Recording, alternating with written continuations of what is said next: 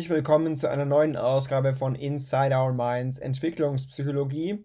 Heute widmen wir uns den nächsten Studien von Vertiefung 2.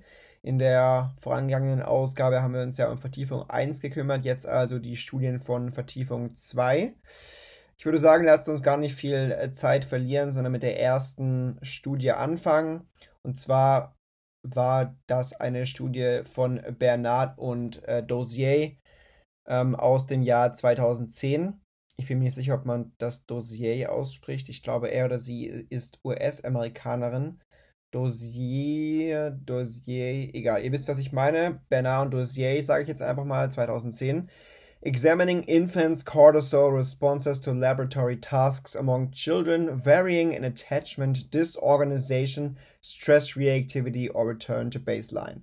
Es ging darum, die, ba die Basics der Studie zu kennen, das heißt, so statistische Auswertungen und Details in dem Zusammenhang sind für die Klausur nicht relevant, aber es ging eben um verschiedene Bereiche, die man beherrschen oder kennen sollte, wenn es um diese Studie geht. Das war ja in jeder Studie eigentlich auch ähnlich, dieses Gerüst. Zunächst mal zur Fragestellung und dann auch zum, äh, zum Ergebnis der Studie. Es ging generell mal um die Cortisolausschüttung von Kindern und um unterschiedliche Stufen der Bindungsqualität und dann quasi eben um den Zusammenhang zwischen Cortisolausschüttung und Bindungsqualität. Wir haben uns ja schon äh, früher auch in Podcasts darüber unterhalten, also ich habe euch unterhalten quasi äh, über Cortisol, dass das ja ein ähm, valides Mittel ist, um die Stressausschüttung gerade von Kindern zu messen. Und ähm, ja, diese Cortisolausschüttung wurde halt auch in dieser Studie quasi benutzt, um Stress nachzuweisen bei den Kindern. Das Ergebnis gleich mal vorweggenommen, es gibt da eine Interaktion zwischen der Desorganisation und den Tasks. Also Desorganisation wiederum ähm, ist natürlich auf die Bindungstheorie bezogen. Die setze ich jetzt mal bei euch voraus. Das war ja auch schon in einem Podcast ähm, Thema. Also da gibt es ja diese verschiedenen Stadien, äh, desorganisiert, unsicher vermeidend, unsicher ambivalent und sicher gebunden. Und jetzt haben diese Autoren eben herausgefunden, dass es da eine Interaktion gibt zwischen, den Des, äh, zwischen der Desorganisation und den Tasks. Es gab also in dieser Studie zwei verschiedene Tasks und also Aufgaben, welche die Kinder machen sollten. Zunächst mal einen Stressor, nämlich der fremde Situation-Test, den wir ja auch schon äh, zuvor im Podcast besprochen hatten. Also einfach dieses Szenario, dass die Kinder in diesem Raum sitzen und dann die Mutter irgendwann weggeht, ein Fremder kommt rein und so weiter. Das war der Stressor und noch quasi als Kontrollinstanz eine Spielsituation, Play genannt in dieser Studie. Also einfach ein ganz banales Szenario, in welchem die Mutter dann mit dem Kind spielt, um das dann quasi so ein bisschen zu konterkarieren, diese äh, Stresssituation. Also es gibt eine Interaktion zwischen Desorganisation und den Tasks. Und zwar haben die unsicheren Kinder stärkere Reaktionen im Cortisolspiegel auf den Stressor gezeigt im Vergleich zum Spiel. Also, wenn es unsichere Kinder waren in dieser Studie, dann haben sie auf diesen Stressor ähm, entsprechend reagiert mit einem hohen Cortisolspiegel, also auf diesen fremde Situation-Test quasi gestresst reagiert und das eben auch viel höher, als das im Spiel, also in diesem Play-Szenario der Fall war. Im Vergleich zu den sicher gebundenen Kindern in, diesem, äh, in dieser Studie, da gab es nämlich keine erhöhte Stressreaktion, weder in diesem Play-Szenario ähm, noch natürlich im Stressor-Szenario, also in diesem fremde Situation-Test. Das war im Prinzip so die, ähm, ja, die Kernaussage oder das, das wichtige Ergebnis. Und dadurch konnte die Hypothese gestützt werden, dass die mütterliche Fürsorge die Stressreaktion des Kindes puffert, also in gewisser Weise ausbremst im Prinzip. Und das halt wiederum gemessen über den Cortisolspiegel. Soweit mal ein bisschen so zusammenfassen, um was es überhaupt ging. Ähm, ein bisschen mehr in Medias Res. Man sollte da ja unter anderem das Design ein bisschen beschreiben und ein bisschen sich da auskennen, was äh, oder wie getestet wurde. Es ging um 32 Kinder. Das ist äh, eine recht äh, geringe Stichprobe. Das wird dann später auch noch ein bisschen als Kritik angeführt werden. Also 32 Kinder im Alter von 11,3 bis 20 Monate. Der ähm, Durchschnitt, also oder das arithmetische Mittel, ähm, liegt bei 15,2 Monaten. äh, Standard Deviation 2,3. Also ich denke, wichtig in dem Zusammenhang, 32 Kinder, recht geringe Stichprobe, 11,3 bis 20 Monate alt. Zu diesem fremde Situation-Test ein bisschen, wie das ausgeführt wurde. Wie gesagt, das war ja schon im, im Podcast davor mal Thema. Ähm, es gab einen Raum, der ähnlich wie ein äh, Wartezimmer aufgebaut war bei einem Arzt. Und dieser fremde Situation-Test wurde in acht Episoden eingeteilt. Und diese Episoden wurden dann quasi zunehmend stressiger für die Kinder. Ähm, 15 bis 25 Minuten ging das Ganze dann insgesamt. Die Kleinkinder haben dann eine neue Umgebung gehabt, wurden in einer neuen Umgebung ausgesetzt und haben mit einem Fremden interagiert, waren im Zuge dieses Tests dann kurzzeitig von ihren Eltern getrennt. Also, äh, wie gesagt, ist jetzt ja auch nur ein bisschen Wiederholung, denn dieser fremde Situation-Test von Ainsworth war ja, wie gesagt, dann auch schon Thema im entsprechenden Podcast. Ja, die Bindungsqualität wurde kodiert, das heißt, man hat dann von A bis D quasi eingeteilt. Sicher gebunden, B vermeidend, A widerstandsfähig, beziehungsweise resistant im Englischen C. Eben nach Ainsworth. Es gab aber auch den Wert desorganisiert D. Und was auch noch interessant ist, es gab nicht nur diese Einteilung von A bis D, sondern auch noch einen kontinuierlichen Wert auf einer Skala von 1 bis 9. Das heißt, diese Desorganisation wurde auch noch auf einer Skala von 1 bis 9 eingestuft, von wenig desorganisiert bzw. gar nicht desorganisiert bis hin zu sehr desorganisiert, logischerweise. Das wurde dann auch von einem trainierten Codierer ähm, codiert, beziehungsweise der hat dann diese Videotapes eben codiert. Ähm, und so wurden dann die Kinder halt eingeteilt. Soweit zum fremde Situation-Test, welcher wie gesagt dann als Stressor fungiert hat. Die Kontrollsituation entsprach diesem Play-Szenario. Also, wie gesagt, habe ich ja gerade eben schon ein bisschen erwähnt. Die Eltern sollten einfach für gewöhnlich oder wie gewohnt mit den Kindern spielen in einem Raum, welcher mit Spielzeug ausgestattet war. Ja, noch ein bisschen äh, weitergehend. Wie wurde der Cortisolspiegel zum Beispiel gemessen? Zu welchen Zeiten wurde er gemessen? Warum wurde er überhaupt gemessen? Das kann man sich ja fragen. Cortisol ist ja so ein bisschen Dreh- und Angelpunkt dieses äh, Experiments, dieser Studie. Also der Cortisolspiegel wurde über eine Speichelprobe erstmal gemessen und abgenommen. Ähm, man hat, wie gesagt, Cortisol äh, zu verschiedenen Zeiten gemessen. Erstmal daheim vor der Abfahrt, um erstmal so diesen, ähm, diese Baseline zu haben, diesen Standardwert quasi. Dann hat man gemessen bei Ankunft des Kindes im Labor und dann wiederum 40, 65 und 80 Minuten nach Ankunft. Ähm, diese Intervalle hat man deshalb gewählt, weil der Cortisolspiegel 20 Minuten nach einem Stressor am besten messbar ist. Also das heißt, die Cortisolausschüttung erreicht den Höhepunkt 20 Minuten, nachdem man einen Stressor messen kann. Ähm, das heißt, ja, es gab ja dann Kinder, die zuerst diesen fremde Situation-Test durchgeführt haben. Da hat man dann nach 40 Minuten eine Cortisolausschüttung erwartet. Denn der, der Test ging ja ungefähr 20 Minuten, dann dauert die Ausschüttung nochmal 20 Minuten.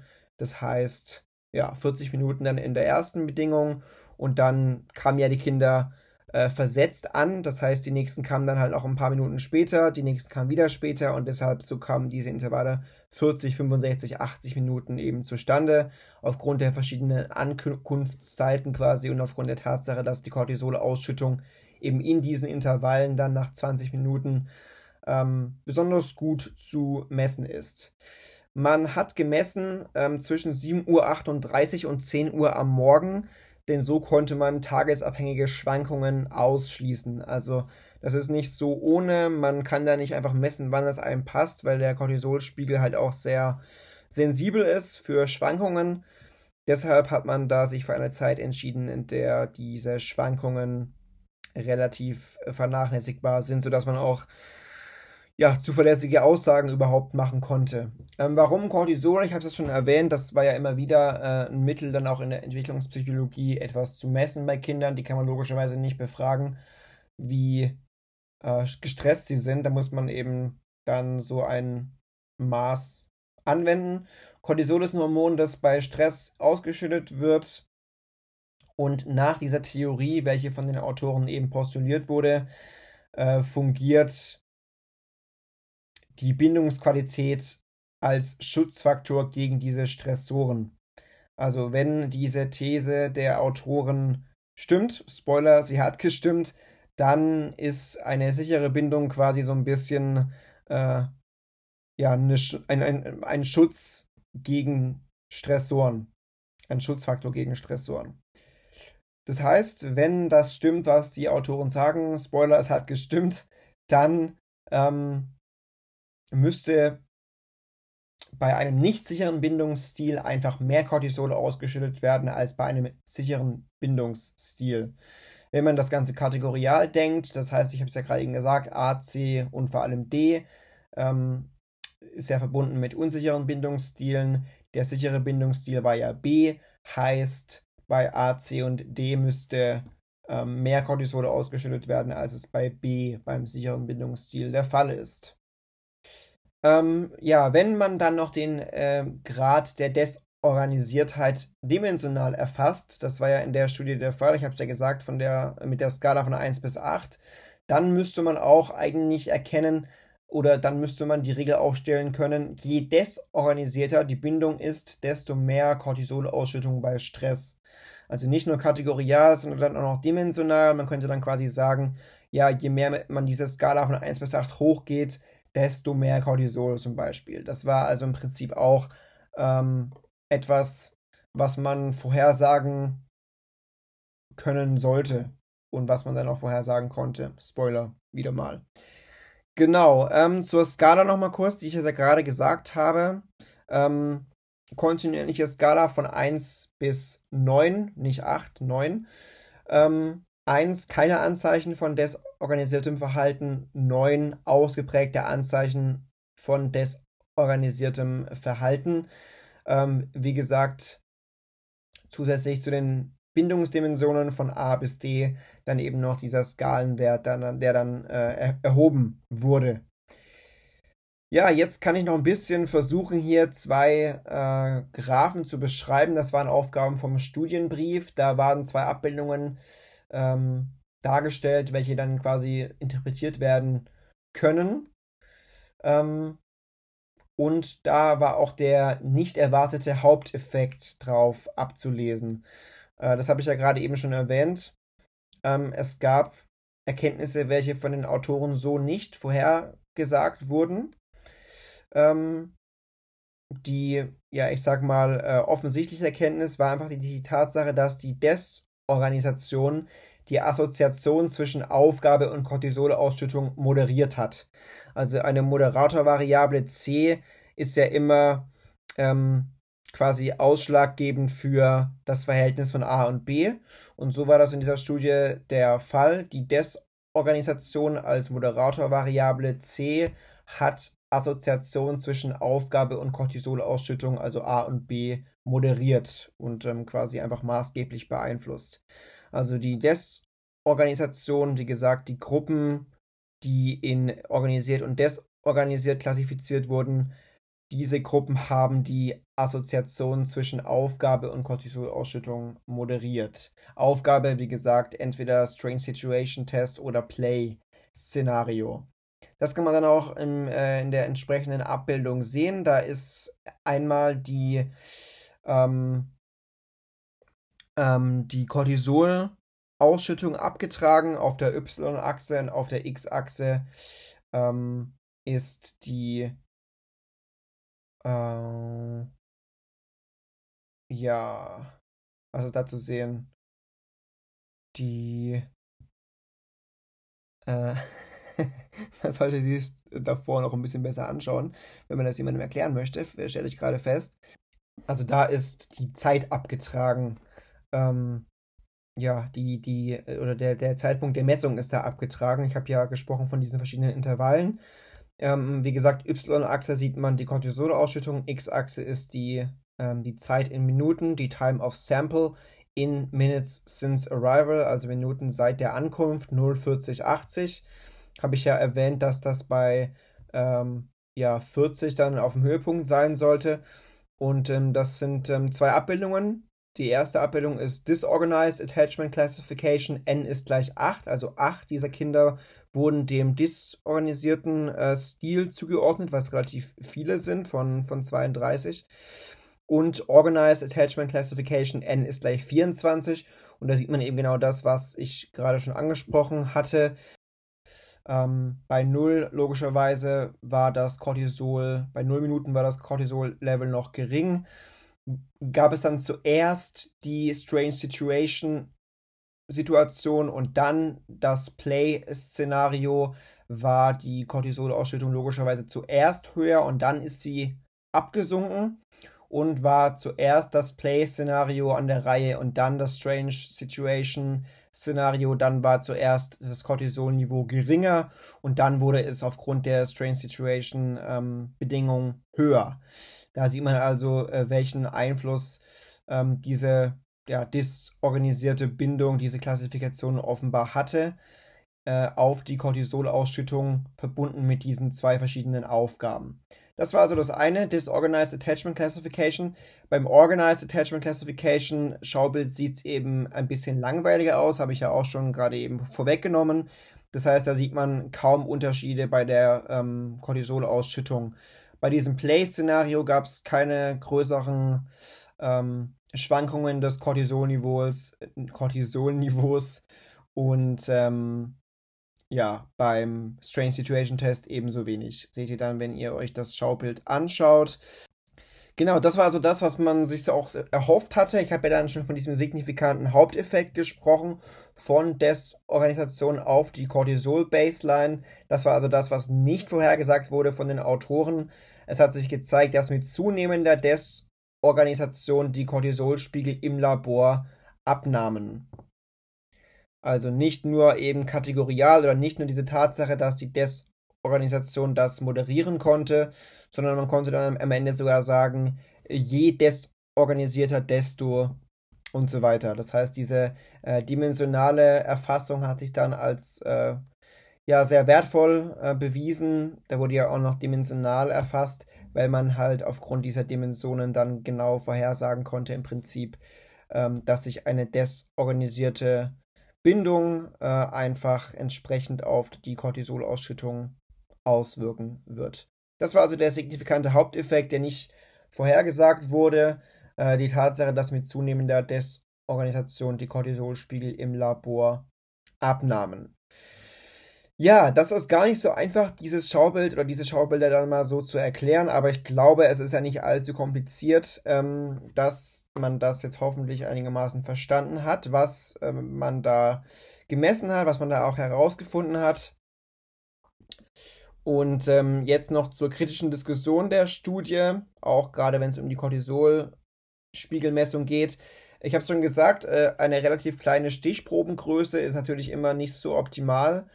Ähm, es gab eine hohe Anzahl an desorganisierten Kindern, als man das erwarten konnte. Ich habe es ja schon gesagt, 8 von 32 ist dann doch ähm, ja mehr als äh, man erwarten konnte. Positiv natürlich, man konnte durch diesen eben hohen Anteil an desorganisierten Kindern dann auch den Effekt in der kleinen Stichprobe erkennen. Wenn das jetzt nur zwei Kinder gewesen wären, dann wäre es natürlich schwieriger gewesen. Aber aufgrund der kleinen Stichprobe leidet natürlich immer die Möglichkeit, das Ganze zu replizieren. Ähm, kleine Stichprobe nie so ganz optimal. Das kann man also durchaus kritisieren. Positiv zu sehen ist die Tatsache, dass es eigentlich die einzige Studie ist, welche fremde Situation Test und eine Kontrollsituation durchgeführt haben. Denn dadurch lässt sich diese, diese Veränderungen im Cortisolspiegel natürlich viel besser untersuchen und auch systematischer untersuchen. Man kann eben nicht nur den Cortisolspiegel äh, untersuchen und sagen, so, jetzt ist hier mehr Cortisol und fertig ist die Laube, sondern man muss eben auch äh, bedenken, äh, wie sich die Kinder fühlen, in, welcher Situation sie sind und bedenken, dass der Cortisolspiegel auch ohnehin im Laufe des Tages einfach zu und abnimmt. Man kann das jetzt also nicht nur auf diesen fremde Situation-Test zum Beispiel beziehen. Deshalb war diese Kontrollbedingung der Play- äh, Situation oder Display-Szenarios durchaus einfach gut und äh, sinnvoll. Allerdings wurden keine Unterschiede im Cortisolspiegel zu Hause und bei der Ankunft im Labor gefunden. Also das ist ja im Prinzip logisch. Äh, keine Unterschiede zu Hause und bei der Ankunft, da war der Stress anscheinend noch nicht so hoch. Aber man hat zum Beispiel die Autofahrt nicht kontrolliert und auch die Länge der Autofahrt nicht manipuliert. Das wiederum macht es ein bisschen schwer, die Ergebnisse zu verallgemeinern, zu verallgemeinern und auch zu interpretieren. Eben aus dem gerade besagten Grund, so ein Cortisolspiegel ist eben sensibel und so eine Autofahrt, die Eltern werden es wissen, ist auch nicht so ganz ohne, wenn es um Stress für Kinder geht. Das heißt, diese Autofahrt, die Probanden hatten ja ganz unterschiedliche Autofahrten, die hätte man noch irgendwie besser kontrollieren sollen oder müssen. Da hätte man noch was manipulieren müssen, um noch ein bisschen systematischer Aussagen machen zu können. Das ist also das, was man finden kann zu dieser Studie von Bernard und äh, Dossier. Und äh, ja, das also soll es zum, zur ersten Studie gewesen sein. Und wir machen weiter mit der zweiten Studie. Äh, Borelli, Crowley und so weiter. Da ging es um Attachment and Emotion in School-Aged Children. Also zu den Basics wiederum. Es ging in dieser Studie um die Verbindung zwischen der Bindungsorganisation der Kinder und äh, eben, wie gesagt, den drei Indizes für Regulation von Emotionen. Ähm, wie gesagt, Selbst- und Elternbewertungen, neuroendokrine Reaktivität und angstpotenzierte Schreckreaktion. Das sind also drei Indizes, die dann quasi ähm, aussagen, wie die Regulation von Emotionen aussieht. Äh, wie gesagt, 97, 8- bis 12-jährige Kinder, ähm, Querschnittstudie, zwei Sessions im Abstand von einer Woche. Und ähm, ja, die Studie wollte sich dadurch auszeichnen, dass ein Multimethodenansatz äh, verwendet werden sollte, äh, um eben Bindung und Emotionsregulation zu untersuchen. Also viele verschiedene Methoden quasi, um ähm, da zu forschen. Ähm, hohe Stichprobe, wie gesagt, oder vergleichsweise hohe Stichprobe, wenn man das mit der vorherigen Studie vergleicht. Das Ergebnis, eine größere Bindungssicherheit war mit einer größeren kindlichen positiven Emotion verbunden, sowohl auf Merkmals- als auch auf Zustandsebene. Also was heißt das? War ein Kind bindungssicher, dann war auch die kindliche Emotion positiver, sowohl auf Merkmals- als auch auf Zustandsebene. Außerdem war die Bindungssicherheit groß, dann war der Cortisolspiegel niedrig vor diesem CAI ähm, und einer höheren anfänglichen Schreckgröße während der Bedrohung ähm, verbunden. Also es gab eine höhere anfängliche Schreckgröße, wenn die Bindungssicherheit groß war während einer Bedrohung, aber es kam auch zu einer schnelleren Abnahme der Schreckgröße während dieser Bedrohung, wenn wiederum die Bindungssicherheit einfach groß war. Das sind also das, äh, das sind die Ergebnisse, welche die Autoren ähm, als Fazit anführen.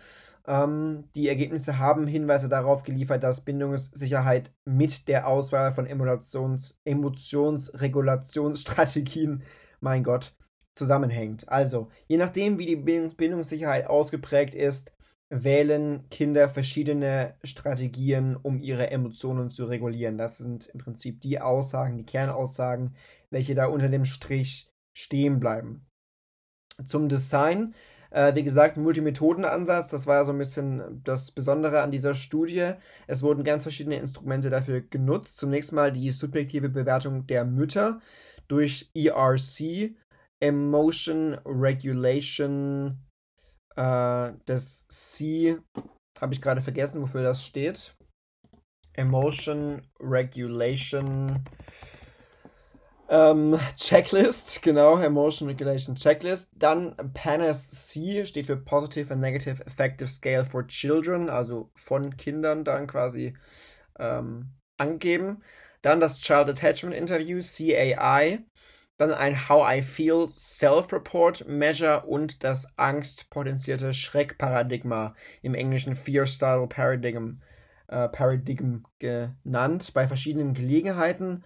Das wiederum wurde durch den Cortisolspiegel im Speichel gemessen, sowie auch schon bei der Studie davor, also Cortisol wieder sehr wichtig, vor und nach dem Assessment.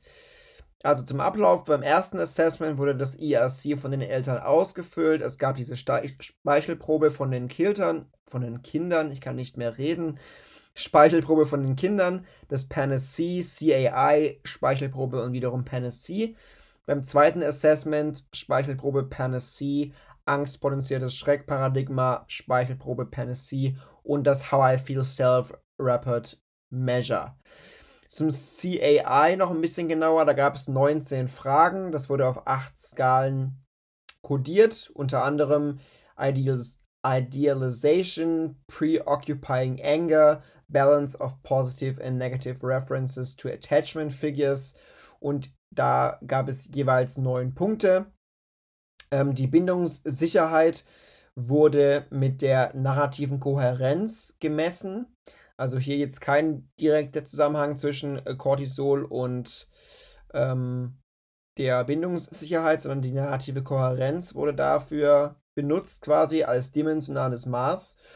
Und Kinder, die in eine der drei unsicheren Kategorien eingestuft wurden, haben niedrige Kohärenzwerte. Also zurückweisend, besorgt, das steht eben für preoccupied und desorganisiert, das sind die, die drei unsicheren Kategorien in dem Zusammenhang, die haben negative, äh, die haben niedrige Kohärenzwerte.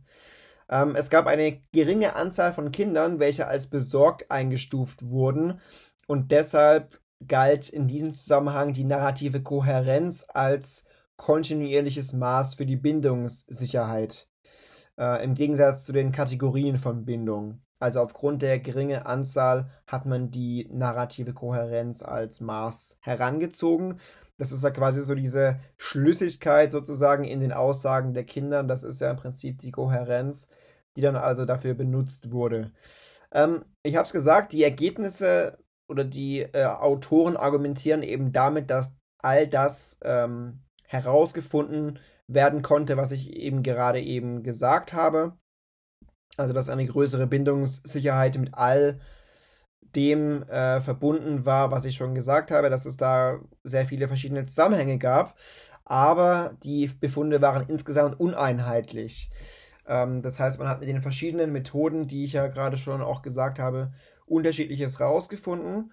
Ähm, die Autoren sagen aber, dass es trotz dieser Widersprüchlichkeiten einen Beitrag zur Forschung gab von Emotionen und Bindung und dass die Werte für die narrative Kohärenz eben nicht signifikant mit dem Prä- und Post-Erschreckungsparadigma ähm, verbunden waren, beziehungsweise diese narrative Kohärenz ähm, waren nicht verbunden mit dem beobachteten Cortisolniveau.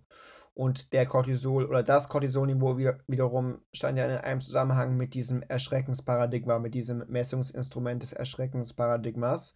Man kann daraus schlussfolgern, dass der Zusammenhang der narrativen Kohärenz mit Cortisol äh, in der mittleren Kindheit entweder aufgabenabhängig oder vielleicht instabil sein kann. Also diese zwei Messungen waren da nicht so stabil. Es kann sein, dass das immer von jeder Aufgabe abhängt, dass das bei jeder Aufgabe anders aussehen kann oder, oder dass es einfach instabil ist. Also während man bei der ersten Studie da noch einen ganz klaren Prädiktor ausmachen konnte, dass eben Cortisol ähm, diese verschiedenen Aufgaben ähm, vorhersagen konnte, ähm, und beziehungsweise die Bindungssicherheit dann das Cortisolniveau ähm, vorhersagen konnte in den verschiedenen Aufgaben, ist es hier halt wie gesagt so, dass die Werte für die narrative Kohärenz nicht signifikant mit diesem Cortisolniveau verbunden waren. Es kann aber auch sein, dass diese Assessments von anderen Faktoren beeinflusst wurden. Zum Beispiel die Cortisolwerte, das war ja schon in der ersten Studie ein bisschen äh, die Krux, dass man da dieses Autofahren-Ding noch ein bisschen besser oder überhaupt hätte kontrollieren müssen und können. Hier kann es natürlich sein, ob das das Kind Sport getrieben hat oder zum Beispiel geschlafen hat. Und das kann das Cortisolniveau natürlich auch wiederum beeinflussen. Also das sind Faktoren, welche von den Forschern nicht kontrolliert werden konnten. Und deshalb weiß man halt auch nicht, inwiefern oder von was diese Assessments beeinflusst wurden. Denn es gab da ja eine, ähm, einen Abstand von einer Woche bei diesen äh, Messungen, bei diesen Assessments, bei diesen zwei Assessments. Insofern ist, sind hier die, die einflussnehmenden Faktoren halt nicht ganz klar.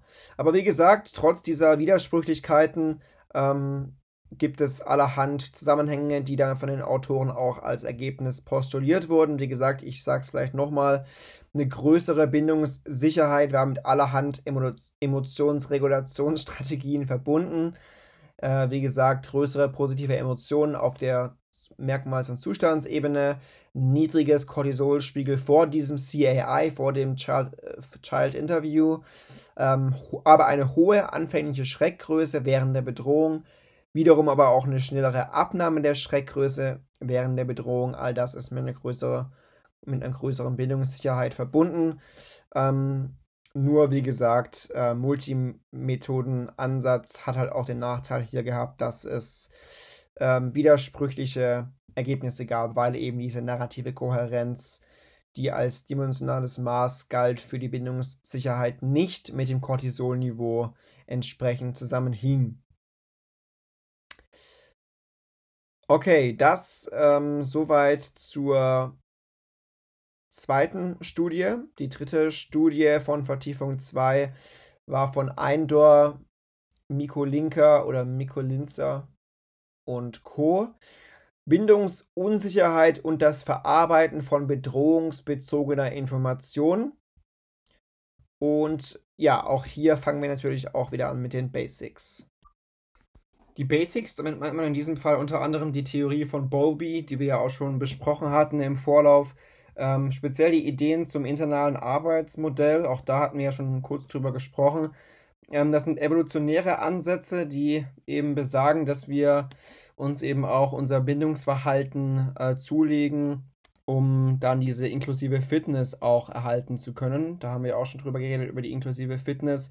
Also eben diese Tendenz, ähm, nicht nur immer sich selbst beschützen zu wollen, sondern auch ja, evolutionär gesehen für den Bestand der eigenen Familie zum Beispiel ähm, sorgen zu wollen. Also jemand äh, nennen, sagen wir mal ein Tier, welches Alarm schlägt, ähm, dass ein Fressfeind im Anmarsch ist und dadurch bedroht dieses alarmschlagende Tier sein eigenes Leben nur um die äh, andere Kohorte oder die eigene Kohorte quasi zu beschützen. Das ist ja so ein bisschen die Idee der inklusiven Fitness.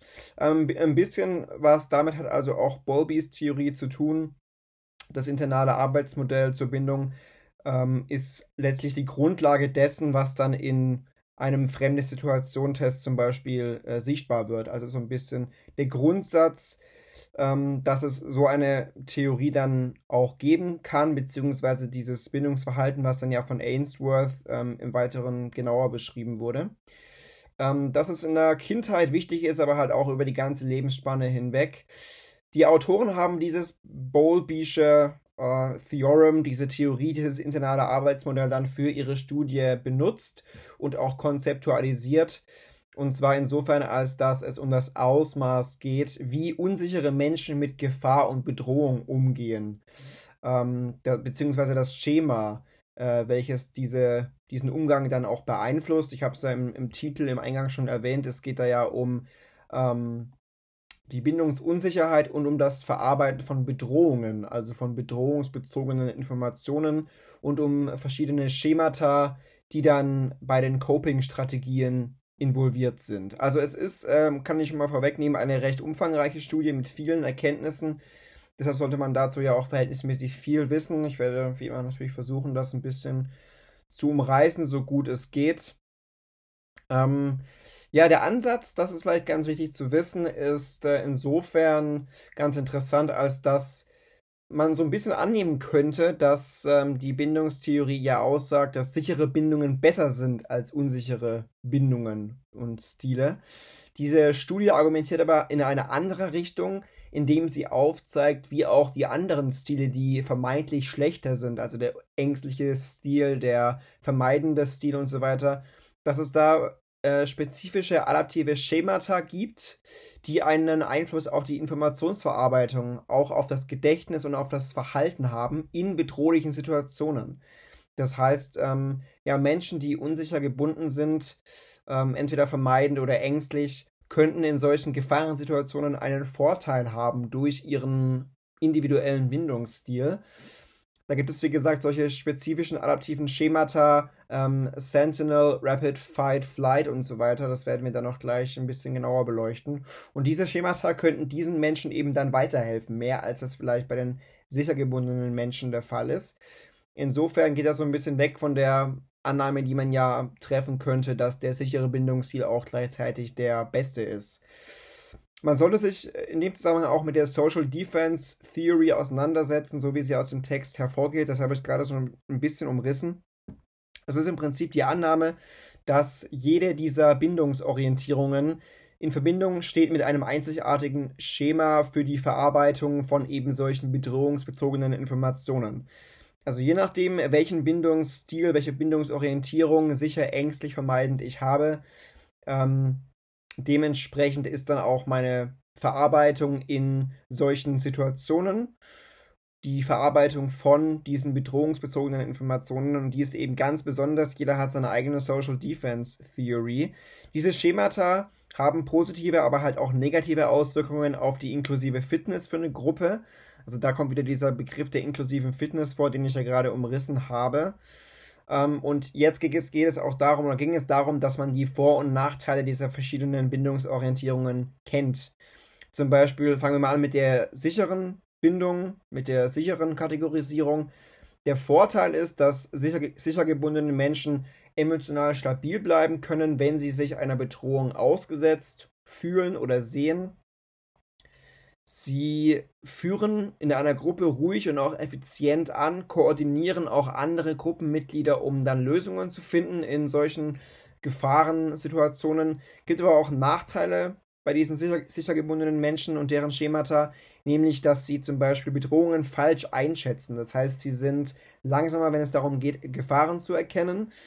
Wenn man sich das so ein bisschen vorstellt, dass ja die ängstlich gebundenen oder die unsicher vermeidenden sind vielleicht schon ein bisschen mehr gewöhnt an diese Gefahrensituationen, sind ein bisschen sensibler, sensitiver, wenn es darum geht, das zu erkennen. Und bei den sicheren ist da vielleicht so ein gewisser Optimismus vorhanden oder einfach eine Unfähigkeit, diese Gefahren so zu erkennen.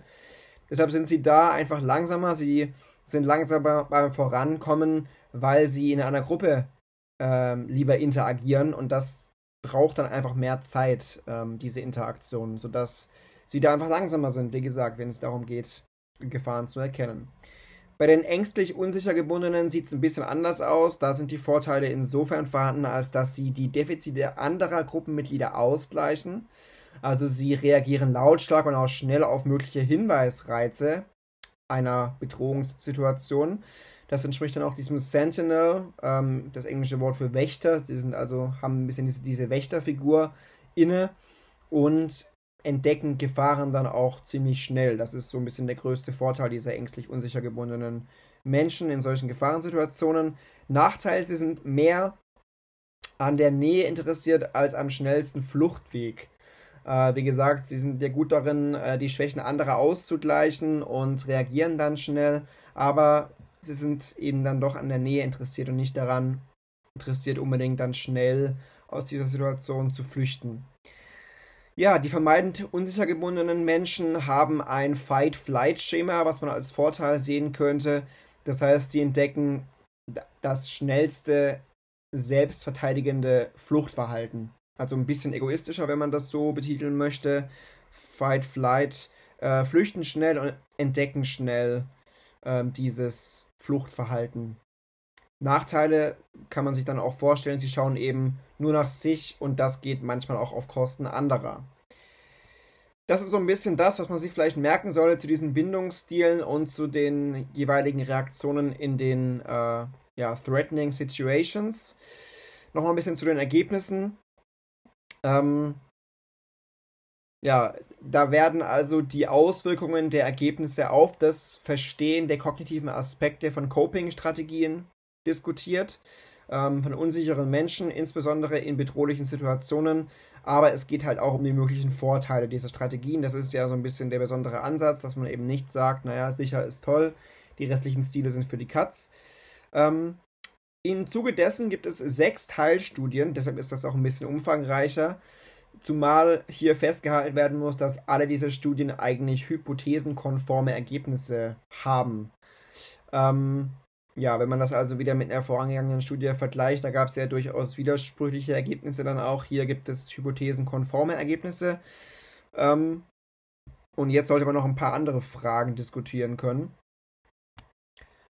Und zwar sollte man unter anderem etwas zum ängstlich unsicheren Bindungsstil sagen können.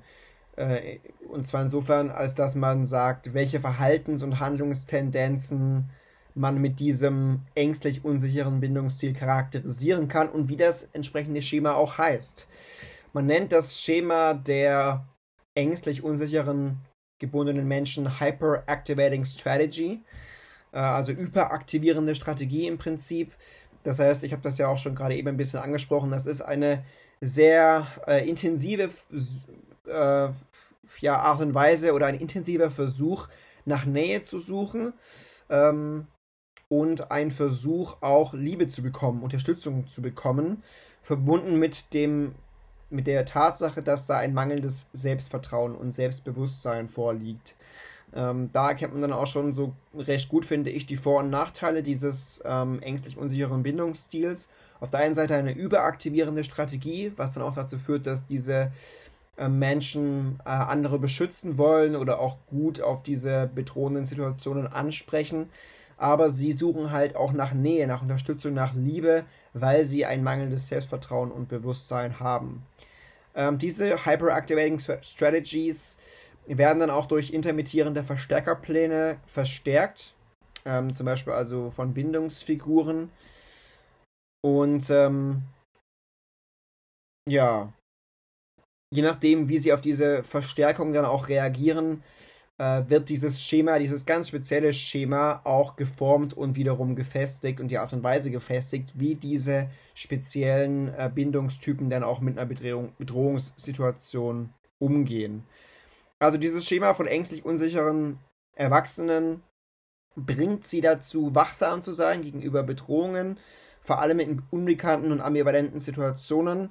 Ähm, es gibt schnelle und auch heftige Reaktionen zu frühen Hinweisreizen von Gefahr, auch zu vielleicht unklaren Hinweisreizen von Gefahr.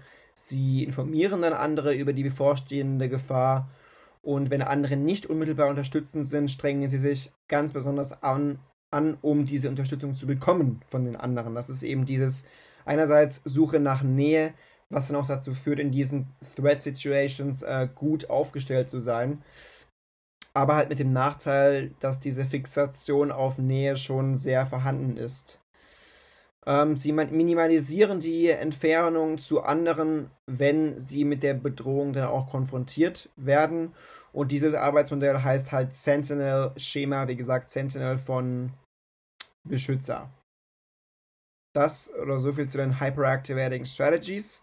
Jetzt zu den vermeidend unsicheren Menschen, zum vermeidend unsicheren Bindungsstil und zum entsprechenden Schema. Man nennt das Deactivating Strategies, also deaktivierte Strategien. Und zwar wird hier die Suche nach Nähe gehemmt bei gleichzeitigem Versuch, Stress und auch Distress Distress heißt das, oder? Oder Distress. Ihr wisst, was ich meine. Das Gegenteil von Eustress. Distress, Distress. Äh, allein zu verarbeiten. Ich habe es ja vorhin angesprochen. Das ist dann so ein bisschen das, das Loner, das Egoistische ein bisschen. Ähm, vermeidende, deaktivierende Strategien sind letztlich eine Reaktion auf frühere Erfahrungen mit nicht verfügbaren oder nicht geeigneten Bindungsfiguren. Also während da ähm, zuvor noch ja, in Form einer äh, intermittierenden Verstärkung, das von den äh, Bindungsfiguren noch getriggert wurde. Der Bindungsstil ist es hier jetzt so bei den vermeidend unsicheren, dass da eine Bindungsfigur gar nicht erst vorhanden war oder dass sie nicht geeignet war. Das Arbeitsmodell heißt in dem Fall Fight-Flight-Schema. Also sie spielen die Bedeutung von bedrohlichen Stimuli herunter. Wenn eine Gefahr dann aber bevorsteht, dann führen sie selbstschützende Handlungen aus, auch sehr schnell, flüchten aus der Situation oder handeln gegen die Gefahr. Sie äh, kümmern sich um sich selbst im Prinzip und ähm, versuchen da nicht irgendwie die eigenen Bemühungen mit denen von anderen in, in Einklang zu bringen. Das ist also das, was ich so ein bisschen als egoistisch jetzt mal betitelt habe. Jetzt kann man sich fragen oder man sollte sich fragen bzw. wissen, wie die Bindungsqualität in der Studie erfasst wird. Das erfolgt durch den ECR-Fragebogen, nicht vertauschen mit ERC. Das war ja in der Studie zuvor das Mittel. Hier also ECR-Fragebogen steht für Experiences in Close Relationships. Da wird eine Skala erfasst von 1 bis 7 hinsichtlich der Gefühle von menschlichen Beziehungen, beziehungsweise Gefühle, wenn es um menschliche Beziehungen geht. Ähm, ja, jetzt war das, also zur Bindungsqualität und zur Tatsache, wie diese erfasst wurde. Jetzt sollte man Unterschiede in der Informationsverarbeitung noch kennen oder benennen können zwischen sicher gebundenen Personen einerseits und ängstlich unsicheren bzw. vermeidend unsicheren Personen andererseits. Denn das wurde ja nicht nur diese verschiedenen Gefahrensituationen untersucht, sondern auch das kognitive, der kognitive Aspekt, also auch die Gedächtnisleistungen zum Beispiel von den verschiedenen Bindungstypen. Und man hat daraus gefunden, dass die Bindungsqualität in einem Zusammenhang steht mit einem leichteren Zugang zu den Kernkomponenten des Sentinel-Schemas. Also beim ängstlich unsicheren Typ. Heißt, ängstlich unsichere Menschen können sich besser an kürzlich aufgetretene Informationen erinnern in Bezug auf das Sentinel-Schema. Sie erkennen also Informationen in diesem Kontext schneller, rufen aber auch eher schematabezogene falsche Erinnerungen ab. Sie verarbeiten Informationen in Bezug auf das Sentinel-Schema auch tiefgründiger, erzeugen mehr Vermutungen und Schlussfolgerungen bei diesem Thema und verarbeiten Informationen schlechter im Fight-Flight-Schema. So sieht es dann auch aus mit den Vermeidenden in Bezug auf das Fight-Flight-Schema. Genau, dann ging es darum, wie sich vermeidend unsichere und ängstlich unsichere Personen bei einer realen Gefahr verhalten. Man hat also auch versucht, das dann in einer realen Situation quasi zu testen. Das war Teilstudie 6. Auch da sollte man dann beurteilen, ob das Verhalten als hypothesenkonform einzustufen ist. Diese reale Gefahr war in dem Fall ein defekter Computer, welcher dafür sorgte, dass ein Raum mit Rauch gefüllt wurde. Die ängstlich unsicheren Bindungstypen haben dann diesen Rauch auch tatsächlich am schnellsten entdeckt. Die vermeidend Unsicheren haben den, ja, oder haben die Gefahr auch heruntergespielt, so wie es äh, die These auch postuliert hatte. Also tatsächlich war da was dran. Äh, es hat sich allerdings nicht bestätigt, dass die vermeidend Unsicheren am schnellsten gehandelt haben oder geflüchtet sind. Ähm, Wobei der Ausweg aber auch zu einfach gewesen wäre. Das war zumindest der Erklärungsansatz, der dann von der Studie aus äh, hervorging. Kann man sagen, dass ein Bindungsstil adaptiver ist als ein anderer? Kann man nicht wirklich sagen, denn jeder Bindungsstil hat, das postuliert eben die Social Defense Theory, seine Vor- und Nachteile zur inklusiven Fitness. Also es gibt eben nicht das Beste oder ähm, den besten adaptiven Bindungsstil. Jeder Bindungsstil hat Vor- und Nachteile. In Gruppen ist es auch so, dass sich diese Bindungsstile ergänzen können, was ja auch nicht schlecht ist. Also auch ein sicherer Bindungsstil, was man ja denken könnte, okay, das ist der beste Stil, hat seine Vor- und Nachteile. Sie haben einen Sinn für Bindungssicherheit, sie haben eine positive Selbstachtung, haben auch Selbstvertrauen, wenn es um Nähe suchen geht, wenn es um Strategien beim Umgang mit Bedrohung geht, auch beim Regulieren von Distress haben sicher gebundene Vorteile. Sie können, wie gesagt, emotional stabil bleiben, wenn sie einer Bedrohung sich ausgesetzt sehen. Sie sind ruhige und auch effiziente Anführer, können auch Gruppenmitglieder koordinieren, um Lösungen für Probleme zu finden. Das also nochmal so ein bisschen zum sicheren Bindungsstil, zum sicheren Schema. Ich habe das ja vorhin schon ein bisschen erwähnt. Nachteil war ja, wie gesagt, dass sie eben nicht die schnellsten sind, wenn es darum geht, eine Gefahr zu erkennen. Man sollte jetzt noch das Design ein bisschen beurteilen, wenn es darum geht, diese realen Verhaltens- bzw. Handlungsunterschiede zu erkennen. Ähm, diese Teilstudie 6 war das ja, die kann man durchaus kritisieren, weil man eben diese Ablenkungen auch kontrollieren müsste. Also diese Ablenkungen bei dieser Computersimulation hatte man nicht so im Griff, müsste man aber natürlich, wenn man die Studie perfekt gestalten möchte. Nicht jeder fühlt sich auch von einem dampfenden Computer unbedingt bedroht oder in Gefahr gebracht. Also man muss ja erstmal davon ausgehen können, dass diese Gefahr wirklich für jeden auch so vorhanden ist. Jetzt ist aber nicht jeder gleich äh, auf dem Baum, sage ich mal, wenn ein Computer dampft. Das hätte man auch noch mehr oder noch besser kontrollieren müssen. Ähm, man kann auch nie wirklich sagen, dass die vermeidenden, unsicheren und äh, also dass die vermeidend unsicheren Bindungstypen die schnellsten sind, die auch am schnellsten handeln. Das kann man nicht wirklich sagen durch das Design. Da hätte man ein anderes Design wählen müssen, wo man noch mehr Handlung äh, quasi ähm, braucht, um das letztlich so sagen zu können. Ist ja durchaus auch eine komplexe Studie, ein komplexes Vorhaben. weil da ja verschiedene Sachen miteinander vereint werden sollten. Aber durchaus auch ein interessanter Ansatz. Ich denke, die Kernkomponente, was man mitnehmen sollte, ist einfach die Tatsache, dass es da adaptive Schemata gibt, dass da die Social Defense Theory einfach eine profunde Rolle spielt, welche eben aussagt, dass jeder Bindungsstil seine ganz eigenen Umgangsformen hat, wenn es um Gefahrensituationen geht. Und dass eben der sichere Bindungsstil nicht per se der beste ist. Das hat also die Studie, glaube ich, ganz gut gezeigt. Ja, jetzt zur Themenliste 4, beziehungsweise zur Studie 4. Da ging es um die Auswirkungen der Vorstellungen einer Bindungsfigur auf interne Stressoren. Eine Studie von Selçuk, Zayas, Günaydin, Hassan, Cross und so weiter aus dem Jahr 2012. Also Mental Representations of Attachment Figures Facilitate Recovery following upsetting autobiographical memory recall. Punkt. Atmen erstmal danach. Okay, also auch hier ging es um die Basics der Studie. Zentrales Forschungsthema war die Frage, inwiefern die Vorstellung oder die Repräsentation einer Bindungsfigur oder Bindungsperson als Schutz- oder Erholungsfaktor dienen kann. Schutz, Buffering, Erholung, Recovery bezüglich der Regulation von negativen Affekten. Also inwiefern sind Bindungsfiguren gut darin, äh, bei der Regulation von negativen Affekten zu helfen? Inwiefern bieten sie Schutz? Inwiefern bieten sie eine Erholung? Ähm, negativer Affekt in dem Fall dargestellt durch das Denken an eine traurige oder unangenehme Erinnerung. Außerdem hat man noch äh, untersucht, inwiefern die entsprechenden Befunde mit äh, psychischer Gesundheit und auch körperlicher Gesundheit im Alltagsleben zusammenhängen und wie das dann auch wiederum mit den Bindungsstilen zusammenhängt. Die Methode oder zur Methodik, es gab zwei Techniken für das Priming, damit sich eben diese Probanden dann die Bindungsfiguren vorstellen konnten. Und wiederum auch zwei Arten von negativen Affektmessungen. Einmal eine explizite und eine implizite Art, das zu messen. Und man hat die mentale Repräsentation hervorgerufen, eben nach dem Erinnern an ein bestürzendes er Erlebnis. Also mit, dieser er äh, mit diesem Erlebnis hat man dann quasi die, den negativen Affekt dargestellt und erschafft. Dann hat man äh, untersucht, inwiefern dann eben diese Bindungsfigur das Ganze beeinflusst hat.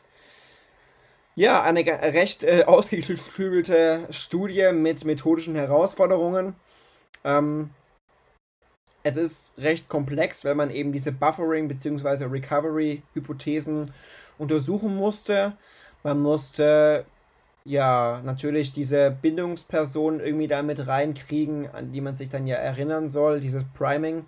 Und auch die Affektmessung ist durchaus komplex, ist also nicht so einfach. Es gab eine Online-Umfrage, äh, wo man eine Bindungsqualität messen konnte und auch einen Fragebogen wo die Versuchspersonen dann aufgefordert wurden, sich an eine traurige Erfahrung zu erinnern. Es gab da ein gemischtes Design mit Timing als einen äh, Faktor, der gemessen wurde zwischen den Versuchspersonen und das Priming wurde innerhalb der Versuchspersonen dann quasi gemessen. Also Timing, Recovery versus Buffering als den Zwischenversuchspersonenfaktor und das Priming, also Bindungsfigur versus flüchtiger Bekannter, als den innerhalb Versuchspersonenfaktor. Die Buffering-Hypothese besagt, ähm, dass die Bindungsfigur vor dem Erinnern an ein schlimmes Ereignis positive Auswirkungen auf die negative Affektregulation hat, da man mit der Person positive Gefühle verbindet und den negativen Affekt zurückschraubt. Also Buffering eher vor dem Erinnern an das schlimme Ereignis. Also ich bekomme erst ein Bild gezeigt von einer Bindungsfigur, erinnere mich dann daran und laut Buffering-Hypothese wird es besser, weil ich mich vorher an das Positive erinnert habe. Andersrum bei der Recovery-Hypothese, wenn ich mir die Bindungsfigur nach der Belastung vorstelle, dann erwartet man, dass die induzierte Positivität diese Erholung fördert und dem Einzelnen dann auch hilft, ähm, ja, sich affektiv zu erholen. Ja, es gab ein Training oder es war sinnvoll, ein Training da zu haben, damit den Versuchspersonen dabei geholfen wurde, diese schlechten Erinnerungen auch abzurufen. Denn natürlich muss man das erstmal erinnern können, damit das Ganze überhaupt wirken kann. Und ähm, es war auch durchaus sinnvoll, eben inter- und intraviduell zu untersuchen. Also dieses gemischte Design war durchaus auch sinnvoll, kann man als sinnvoll bewerten. Ich habe es ja gesagt, es gab dieses Intra, Intra-Design quasi. Ähm, in Form dieses Primings und dieses Inter-Design in Form des Timings äh, zwischen den Versuchspersonen. Also dieses gemischte Design durchaus ausgeklügelt. Ähm, ja, man hat herausgefunden, dass dieses Hervorrufen der mentalen Repräsentation von den Bindungsfiguren vor dem bestürzenden Ereignis nicht solche Effekte hatte wie das danach. Also diese Buffering-Hypothese wurde nicht gestützt, dieses äh, davor erinnern, die Recovery-Hypothese hingegen schon. Also das Hervorrufen der mentalen Repräsentation nach dem Erinnern an ein bestürzendes Erlebnis reduzierte das negative Denken in den Aufgaben zur Aufmerksamkeit. Das heißt, die Ausprägung der Bindung, das hat man auch herausgefunden, induzierte die affektiven Erholungseffekte, also das Recovery eben. Das hat man dann mit der expliziten Affektmessung gemessen und die haben dann auch oder können eine mentale und physische Gesundheit im Leben hervorsagen. Sprich, die Recovery-Hypothese wurde gestützt. Ähm, eine Meta-Analyse hat dann auch gezeigt, dass die Vorteile der Regulation geringer ausfallen für Menschen, die hoch auf dem vermeidend unsicheren Bindungsstil kategorisiert sind. Also auch hier sieht man wieder, äh, eher die Nachteile eines unsicheren Bindungstypes oder Stils. Hier sind also diese Vorteile der Regulation nicht so vorhanden. Da ist diese Bindungsfigur nicht so wichtig, als, bei den, als das bei den sicheren Bindungstypen der Fall ist. Und bei den sicheren hat man eben gesehen, okay, Recovery, ich sehe diese Bindungsfigur danach, dann sind die in der Lage, sich zu erholen. Davor, Buffering, ist das nicht so der Fall. Ja, da, da geht das nicht so gut. Also allein der Blick auf das Bild, zum Beispiel der Mutter, reichte dann, um einen positiven Effekt auf die Affektregulation auszuwirken, nachdem eben äh, ja, diese Erinnerung dann getätigt wurde. Also in Studie 1 und 2 fungierte die Mutter als Bindungsfigur, in Studie 3 war es der Partner. Kann man natürlich dann auch wiederum kritisieren, denn nicht jeder sieht seine eigene Mutter als Bindungsfigur. Das ist natürlich eine sehr normative Annahme. Ja, trotzdem ist es trotz dieser Wahl natürlich eine Möglichkeit, ähm, die Bindungsqualität zu erforschen, auch die Gesundheit zu erforschen und auch zu vergleichen. Auch beim Partner können natürlich Verzerrungen auftreten äh, durch die jeweilige Situation. Es kann ja sein, dass man sich zuvor vor der Messung mit einem Partner gestritten hat und dass man dann zum Beispiel eher an was Negatives denkt. Also diese Bindungsfigur soll ja daran oder dafür sorgen, dass man äh, irgendwie positive Emotionen hat. Wenn ich jetzt mich aber vorher gestritten habe mit dem Partner, dann denke ich vielleicht nicht so positiv, obwohl das eigentlich eine sichere Bindungsfigur ist. Aber schon wird dann die Studie in dem Fall ein bisschen verzerrt, einfach je nachdem, äh, welche Gefühle ich jetzt gerade mit der Bindungsfigur assoziiere. Ob das jetzt positive Gefühle sind oder nicht, ist natürlich die Frage. Also die Generalisierbarkeit kann man durchaus hinterfragen. Es kann natürlich sein, dass ein Partner oder dass die Mutter allgemein einfach positivere Gefühle auslösen als die Repräsentation eines Fremden, unabhängig von der Bindung. Das heißt, man kann jetzt ja nicht genau kontrollieren, warum diese Erinnerungen an diese Personen jetzt einen Unterschied ausmachen. Wie gesagt, ähm, da kann man durchaus ein bisschen nachhaken, dass das nicht optimal ist, dass man nicht sagen kann, dass äh, die Mutter oder der Partner unbedingt da jetzt immer die perfekte Wahl sind als Bindungsfigur. Ja, die Bindungsqualität wurde wiederum mit dem ECR erfasst. Dann sollte man vielleicht noch erklären können, warum es keinen Buffering-Effekt oder Buffering-Effekt gibt oder warum sich dieser nicht zeigt man muss ja natürlich noch die alltäglichen äh, Buffering- oder Buffering-Effekte bedenken. Denn natürlich ist es ja auch möglich, wenn ich jetzt eine Bindungsfigur oder eine Bindungsperson in meinem Leben habe, dass ich dann diese schlechten Erinnerungen einfach auch generell weniger abrufe. Also dadurch, dass ich vielleicht äh, Bindungspersonen habe, äh, Bezugspersonen habe, führt das eventuell schon dazu, dass ich mich überhaupt nicht erst an störende Erfahrungen erinnere. Ähm, ja, das heißt, die affektiven Reaktionen oder die Intensität der affektiven Reaktionen verringern sich dann gar nicht. Ähm, denn ich ja, ähm, denke ja schon gar nicht so oft vielleicht an eine äh, entsprechende Situation aufgrund, aufgrund der alltäglichen Buffering-Effekte. Ähm, das sollte man also bedenken, wenn es darum geht. Ähm, die Art und Weise, wie sicher gebunden ich bin, beeinflusst ja auch wiederum mein Gedächtnis und ähm, die Erinnerungen, die ich an ein negatives Ereignis zum Beispiel habe. Also die ähm, mentale Repräsentation einer Bindungsfigur puffert, sozusagen, indem sie die Neigung äh, vermindert, überhaupt erstmal eine Information abzurufen. Dann gibt es auch die Frage, inwiefern der oder warum der ängstliche Bindungsstil im Gegensatz zum vermeidenden Stil keine Auswirkungen auf die Affektregulation hat. Dazu muss man sagen, dass der Effekt ziemlich klein ist in dem Zusammenhang, dass man da also eigentlich eine groß, größere Stichprobe für braucht, um das ähm, ja, besser bewerten zu können. Aber man könnte so argumentieren, dass Personen mit einem vermeidenden Bindungsstil überhaupt erstmal weniger positive Repräsentationen haben von Bindungspersonen. Das heißt, natürlich haben sie dementsprechend auch weniger Vorteile in solchen Momenten, wenn sie gar keine tollen Erinnerungen oder Repräsentationen von Bindungspersonen haben, haben sie logischerweise auch weniger Vorteile zur Regulation äh, durch physischen Kontakt mit Bindungspersonen. Das könnte also ein Grund sein, warum ängstliche Bindungsstile keine Auswirkungen haben auf die Affektregulation. Äh, vermeidende Stile oder vermeidende Bindungspersonen oder Stile halt schon. Aber wie gesagt, der Effekt ist ja in dem Zusammenhang auch ziemlich klein. Ja, das soll es gewesen sein zu den vier Studien von Vertiefung 2. Ich hoffe, dass das einigermaßen verständlich war. Ich persönlich finde es durchaus komplex ähm, das so zu erfassen, denn ich glaube, man macht ja auch einen Fehler, wenn man jetzt zu tief da reingeht. Man muss jetzt ja auch nicht jedes Detail wissen. Ich hoffe, die ja, grundlegenden Punkte so ein bisschen ähm, umrissen haben zu können. Ich weiß noch nicht, ob ich nochmal vor der Klausur was rausbringe, vielleicht zur Wiederholung, inwiefern ich das mache oder wie genau, in welchem Format ich das machen möchte. Aber ich sage ja eh in jedem Podcast Dankeschön, insofern mache ich das auch jetzt hier wieder. Vielen Dank fürs Zuhören. Es war ein bisschen komplexer, finde ich. Diese Studien sind nicht ohne, aber ich glaube, die wichtigen Aspekte sind hoffentlich einigermaßen rausgekommen. Man muss ja jetzt auch nicht jeden Stein da kennen, der da in Bewegung gebracht wurde in Form oder im Zuge dieser Studien.